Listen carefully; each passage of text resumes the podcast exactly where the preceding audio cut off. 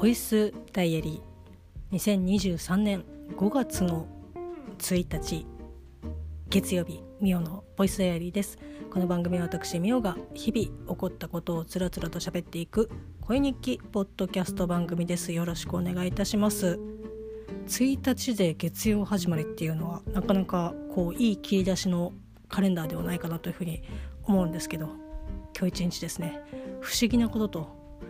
いやー2023年久しぶりにぶち当たったなっていうことがございましたので喋っていきたいと思います。ただいまの時刻はですねもう日付を超えまして10時16分を回っております。はい、まあ、ツイッターの方でいろいろあのー、こうなんだろう自分でツイートしたりとかなんかしたりとかっていうのでちょっと返信リプが遅くなったりとかなんかいろいろあったりとかはしますけどちょっとですねえっとちょこちょこあのお返事をさせていただきたいと思いますのでよろしくお願いします。結構あの亀ペースなのでちょっとねすみません。はい、まあ、そんな感じでですね、えっと、5月の1日、まあ、間もなく上半期が終わろうとしているというね残りちょっとでございますけどあっという間な2023年でございますが今日ね一日まあ仕事、まあ、事務所でしていたわけなんですけど午前中かななんか11時過ぎぐらいにこう全然知らない電話番号から電話がかかってきましてで会社の携帯だと結構そういうこと多くてもう私がこう登録し忘れてたりとかあとはその私が登録そもそもしてない一回も喋ったことないけど誰かから聞いて、えー、かけてきたりとかっていうことはまあざらにあることで。でお店とかではよくそういうこと多いんですよ、まあ、ただ大体があの石川県からかかってくるので大体あの076とかから始まる番号はあ石川なお店かなみたいな 感じで思うんですけど今日はあの携帯の番号からかかってきて、ね、ん？って思ったんですけどしかもあの個人携帯の方に、まあ、かかってきてて、まあ、会社の携帯じゃないからえー、誰だろうと思って。で基本的に、えっと、私のその個人の方に、まあ、かかってきた電話番号でこう通知がされないものに関しては基本出ないで用事があればもう一回かけてくるだろうっていう まスタンスで、えーまあ、いるんですけどなんかねふとあ出た方がいいのかなってちょっとその時の心情がよく分かんないんですけどあもしかしたらなんかちょっと会社とかそういうのあれかもしれないしちょっと一応出とくかみたいな感じで。で名乗るのはさすがに怖かったんでまああの「はい」という感じで「もしもし」って出たらしばらくこう全然何も向こうがなんかガサガサガサガサって言っててあこれ間違いかなと思ったらこう女性の、えっと、方が「あのもしもし」っていう風に返してきて声質からして、まあ、結構あのご年配の、えっと、女性だと思うんですけどまああの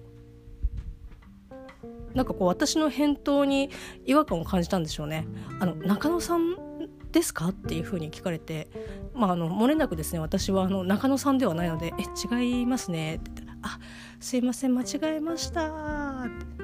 プチまあ間違いはね、まあ、ありますし、まあ、携帯のあの番号もね数字多いですからあ間違えたのかなっていう感じで。えまあ別にそれはそれでまあ終わったんですけどそしたら1分ぐらいしたらまたかかってきてしかも同じ番号から「あれ?」みたいな。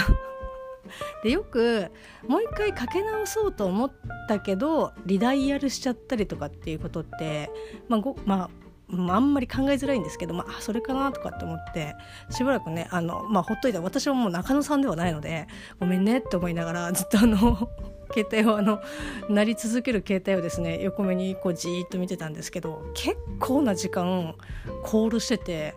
いやめげねえなみたいな。っていうか気づかないなっていうぐらい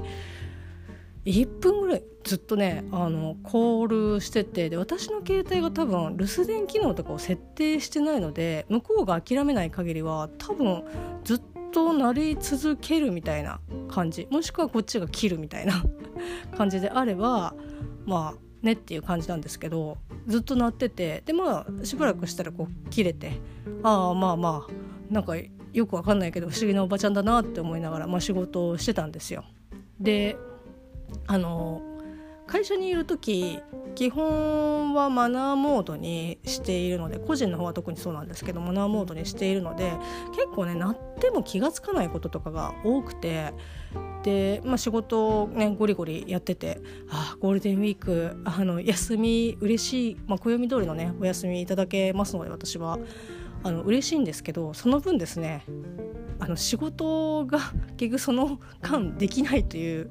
持ち帰れば持ち帰れば持ち帰ればそんなことはないんだけどできれば持ち帰りたくないっていうのでああもうできるだけやれるところまでやっちゃわないとな後々の自分に未来の自分に投資じゃないですけど頑張ってやっていこうと思ってこうゴリゴリゴリゴリねあの仕事をやってたわけなんですよ。でふと携帯見たらなんか不在着信が2件入っててでえ？って思ってあ全然気が付かなかったって思って見たらまた同じ番号ででしかもあのまたあまり時間を空けずにかけ直してるんですよね。まあ、その午前中に2回。でお昼過ぎ夕方ちょっと前ぐらいに2回みたいな。どういうこと？みたいな。なんかねやっぱりいやこの番号で合ってるはずみたいな感じであのめげずにですねあのかけてきてくれたのかもしれないんですけど、うん、中野さんじゃないしなみたいな。もうねいろいろ考えていやこれはもしかしたら新手の詐欺かもしれないみたいなそのこっちが名乗るのを名乗る情報をなんかこうね得たいのではないかみたいな。名前をね得たいのではないかっていうふうにもう私の名前を得たところでっていう感じですけど、まあ、できるだけね情報はこう漏洩したくないのでまあねもう一回かかってきたら私が見てる中でもう一回かかってきたらちょっと出ようかなと思って。であのね向こうの出方次第ですけどあまりなんかこうよくわかんないこと言ってたら、まあ、とりあえず着去にすればいいかなっていうふうに思ってたんですけど、まあ、結局かかってこなくてもう不思議なこともあるもんだなって思いながら無事にですねそのおばちゃんが特にねその新手の詐欺とかでなければ本命にねちゃんとの電話がかけられたかなーっていうのをちょっと思いながら、えっと、一日仕事をしておりました。はい、でですねで、まあ5月に入ってから、まあ、割とお天気というかあの気温自体は安定して、まあ、こう20度、まあ、こう下回ることは今はないんですけどその日中は晴れてるけど局地的に雨が降ったりとか、ま、やっぱり5月6月ってそういったねあの雨とかがこうちょっと安定しないもうちょっと行くと、まあ、梅雨に、えー、と入ると思いますけど、まあ、5月特にですね安定しないでおなじみのえーと、月だと思うんですけどなんかこう午前中今日の予定だとなんか雨降っててで後々こう追って天気が回復するっていう風にま、あ、聞いてまして。で、まあ、日中確かにあの天気良かったんですよ。ああすごいあったかいなっていう風に思いながら、えっと、過ごしていたんですけど帰る時にですねなんかまあちょっとなんとなく生暖かい風が吹いている。うん。まあ、とりあえずすぐに帰ろうと思ってこう帰ってたんですけどちょうど駅と私の家の中間ぐらいからちょっとポツポツって降ってきて。いやマジあまあでもこれぐらいだったら、まあ、ギリギリ間に合うかなと思って。でも残りあと、まあ、1キロあるかないかぐらいのところで思いっきり降られて。でしかもその霧雨ミスト状の雨とかでバーとかじゃなくてもう大粒でガンガンガンガンなんかもう降ってきていやもうえマジ？みたいな感じでねきつかったですね。もう途中であこれ以上進んだらリュックサックがあのずぶ濡れになるなと思ってでまああのちょっと雨宿りができる軒下があったので、まあ、軒下っていうものでもないですけど、まあ、雨宿りできるところがあったんで一旦そこに、まあ、あの最終避難として、えーと、入って少し様子を見ようと思って。で iPhone にねお天気アプリとか入ってますし、まあ、なんだったらあのウェブで調べればねあの雨雲レーダーなるものをあの分かるので今あもうすぐでかいの来るなとかあ去るなとかっていうのは動きが分かるんですけどなんか全然えなんかあのお前の住んでる地区今曇りだけどみたいな。あれ？みたいな。全然曇りどころかガンガン降ってるんですけどっていう感じでで雨雲レーダー見てもなんか読み込みをなんか全然できなくてえなんかあのえどどういうことですかみたいな感じで結構さに10分15分ぐらいとりあえずまあこう雨宿りしてもうその時点であのもうぐしょぐしょですからもうもう帰ったら風呂入るしかないかみたいな感じで。で、まあ、そうこうしているうちにあの闇こそはしないですけどそのさっきまでのあのね本当に攻撃的なあの大粒ではなくなってたのでもう今だみたいな。もうこもうもうこここれぐらいだったらもうよし手を打とうみたいな感じで思い切って走ってねあの帰ってきましたけどもうだから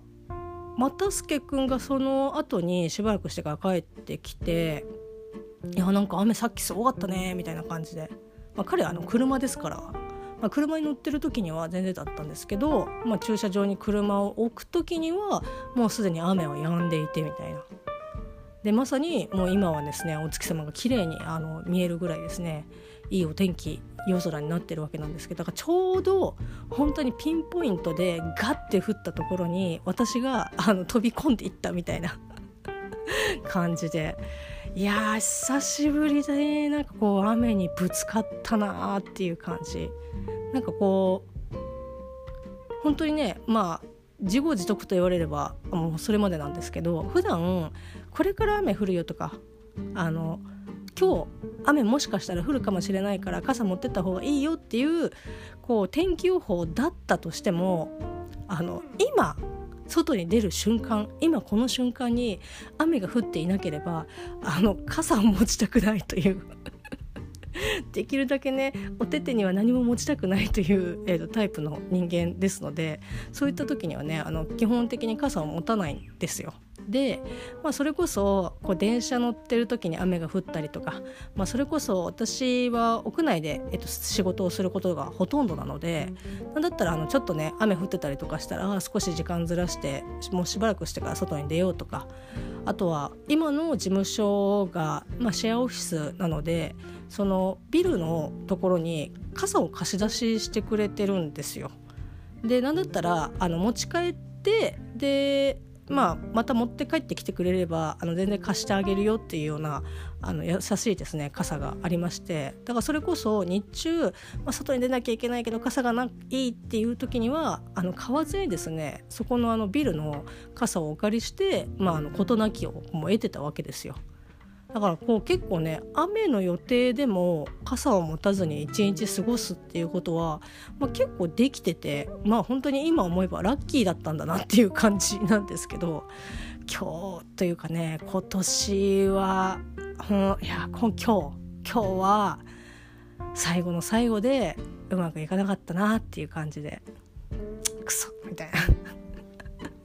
感じでしたけど皆さんはねちゃんとあの傘を持ってあのお出かけいただければなって、まあ、雨が降ってなくてもこうね折りたたみ傘をねカバンの中にシュッとね忍ばしておくあの大人でありたいと 思いました。でまあそんなね本当にああなんでこんなっていうような、えーと感じで家に帰ってきたんですけど今日はですね晩ご飯がですね非常に美味しかったですね。まあ自分で作ったんですけど。あの昨日もですね、えーと、コウケンテツさん、まあ、YouTube であのお料理の番組をやられている方ですけど、えー、昨日はコウケンテツさんの、えー、ワンランク上のきんぴらをですね作りまして、非常にですね美味しかったんですよ。あなんかこれはあのちょっともう一回作っても全然いいかなっていうぐらい結構美味しくて、まあ、気持ちもちょっと私は甘くてもいいかなっていうぐらいの微調整をするぐらいでもうほぼほぼもういやこれはうまいみたいな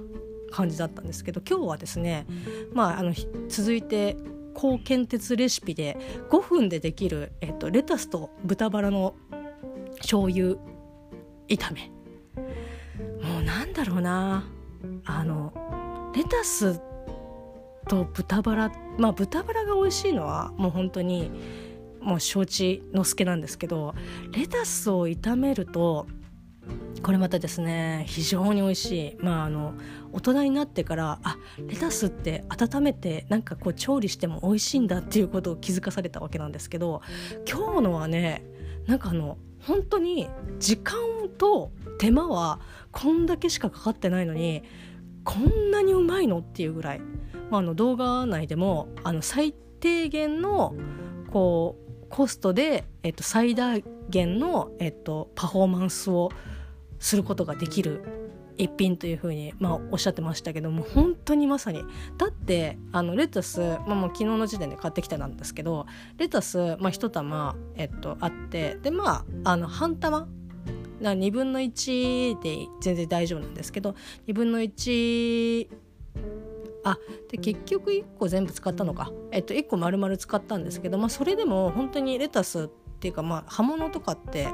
ねあの炒めたりとか煮たりとかすると本当にもうすぐクタクタってなってあれさっきまでこんなにでかかったのにちっちゃくなっちゃったっていうぐらいもうあっという間なので、まあ、1玉とか全然ペロっていう感じなんですけど、まあ、そこにこう炒めたですね豚バラ、まあ、ちょっとごま油で香りづけてでレタスを投入してでその後お醤油大さじ1をですねこう回し入れてでこう焼き付けるように炒めるだけ。でこんなにうまいのっていうぐらいまああのご飯パクパク進む案件ですよ。であの粗挽き胡椒ですね。こうゴリゴリやりまして。非常にですね美味しかったですね。なんか本当になんだろう材料さえ揃ってればあのなんだろうな。ほんと5分まあ言って10分かかるかな。もうあの作り方さえ分かっちゃえばもう本当にあっという間な感じ。是非おすすめでございます。非常にですねあのその一品で、まあ、今日いろいろありましたけど救われたかなっていう感じでございます。はい、あとはねポッドキャストいろいろこう聞かせていただいたりとか、まあ、ダゲな時間もですね聞いてああなんかなんだろうな私は結構やんのやんのあの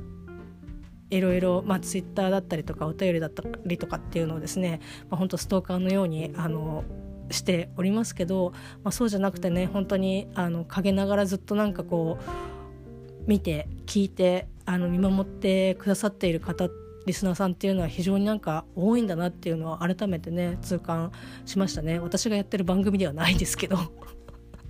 なんだろうあのなんだったらあの私よりも先輩の方の方が、まあ、今回初めて、まあ、こうお便りねしたよとかっていうのとかあとはもう久しぶりにお便りしましたとかっていうのであなんか全然ずっと愛され続けている。でもなんかこうこれってなんか本当にえっとまあね、なんか最近 なんでみんなシーズン1最近ずっと聞いてんのみたいな感じであのお二人ともおっしゃってましたけど結構なんかシーズン1ぐらいの時になんかそんな感じのお話を、まあ、なんかされてて、まあ、あのリスナーさんからのお便りで、まあ、なんかこういう風に言われてるけどみたいな感じでなんかおっしゃっててだから本当に7年前ですか、えーとだから7年目か、まあ、それぐらいよりその前の初期の頃からやっぱりその2人のまあこう雰囲気とか、まあ、そのリスナーさんに対してのその接し方だったり考え方だったりとかっていうところを、まあ、やっぱりきちんとその聞いてるリスナーさんにはなんか届いてるからこそこうやってそのガンガンねその表現をすることだけがもちろん、まあ、正解じゃないとは思いますし、まあ、それも正解だと思うしそこをずっとねあのサイレントリスナーさんとしてずっとなんかこう聞き続けるっていうのもあの一つの見守りのあの方法だと思いますしなんかこうみんないろんなそれぞれの形でずっとなんか2人を、まあ、応援したり見守ってたりするんだなと思ってなんかそういったなんかこうリスナーさんとそのまあ岡谷さんとね柴犬さんの、まあ、お二人番組ですけどなんかお互いがこう支え合ってるんだなっていうのでなかなかねまああのうん。納得というか。なんかこう聞いててねなんかそのお便りの回を聞いててはあのね自分の番組でもないのにはあなんか本当にいい番組になんか出会えたなって思いますしなんかその私が大好きだなっていう風な、えっと、番組のリスナーさんもあすごいなんか本当になんかいい人たちだなと思えてなんか同じねあのものを好きになれてなんかよすごくあの光栄でした。なんか嬉しいなっていう風に思えて。はい。そんな一日でした。なな まあ今日ね一日をあの感じたことのあの日記ですから、まあね、別にいいと思いますけど。まあそんな感じでですね、えーと、今漏れなくですね漏れなくというか、まあ、お便りが読まれればダゲな時間のですねあの可愛らしい、えーと、ビックリマンチョコ風のですねステッカーシールが漏れなくもらえますのでぜひぜひねえーと、ddjk.net にアクセスしていただいてお便りフォームが立ち上がりますのでそこからですねガシガシ書いてガシガシ送っていただければなというふうに、えーと、思っております。はいまあ、そんな感じの5月の1日月曜日でした。それではまた明日。